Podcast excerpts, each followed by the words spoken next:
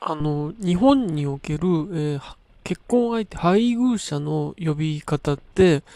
ぱり、あのー脈々と昔から続いてきた男女の位置関係っていうのが、そのまま続いていて、やっぱり主人とか旦那っていう言葉っていうのは、その男性が上に立ってるうち、それに対する、あの、奥さんとかっていう奥様みたいなことって、やっぱり、その、もうその、なんだろうな、昔からずっとその大奥とか奥方の奥っていう言葉に代用される、やっぱり、そのあるじゃないです。奥という言葉と主人、旦那という言葉って主従関係がやっぱりそこにあるし、やっぱり、あの、現代にだんだんそぐわなくなってると思うんですけど、やっぱり、ここでやっぱり壁となるのは、なんか旦那さんとか、あの、奥様ってつけることによって、なんとなくそっちの方が、一見それはなんかちゃんと呼んでるような感じに聞こえるじゃないですか。だから、その、若手のアナウンサーの人とかが、あの、喋るときに、奥様がとか、あの、若手の、その、ディレクターさん作ってるなっていう番組でも、その、その、旦那さんがみたいな、奥さんがみたいな言葉があると、あって思って、ああ、なかなか変えるのって難しいんだなって思うんですけど、その、それがでも時代が前に進んでるというか、あのいや、そこはちゃんと変えなきゃいけないんじゃないかっていうのが、今はっきりと見えてるのって実は深夜ラジオの世界なんですけど、あの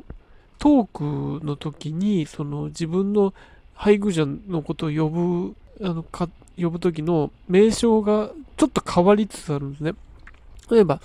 あの、ハライチの澤部さんは、ああの、トークするときに、ちゃんと妻ちをしていたりとか、あの、後ろ市のアスワさん、これを話題にしていて、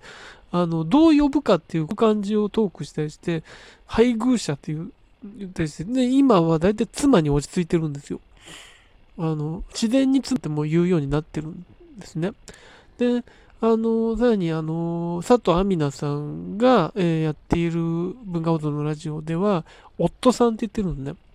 一貫して夫さんって言って、そこは別に、あの、なんか、あの、あえて言ってるっていうのを自然に言ってる多分、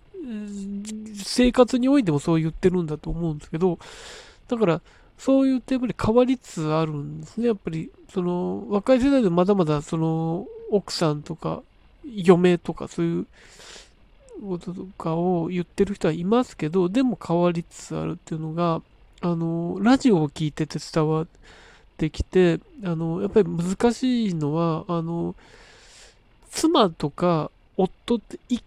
その、聞こえ方として冷たい感じに聞こえるんですよね。あの、だから、やっぱりそれは、やっぱり日本の、あの、その言葉の進化の、あの、その、主人、旦那、奥さん、嫁ベースで来たから、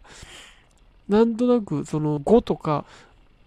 そういうものをつけて、一見いい言葉に聞こえるように、あの、装飾もつけたから、なかなかその世界って抜けられないんでしょうけど、でもなんかその、今20代とか30代のそのラジオをやってる人が、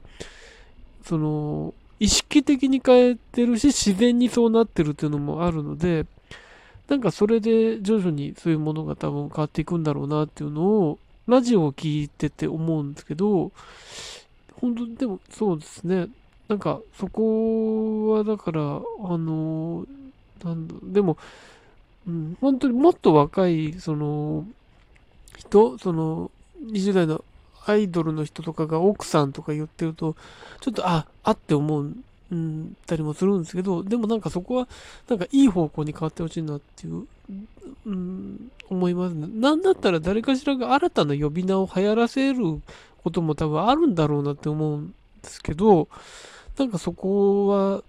その主人とか、その奥さんということを変な伝統とせずに、あの、変わってほしいなと思っています。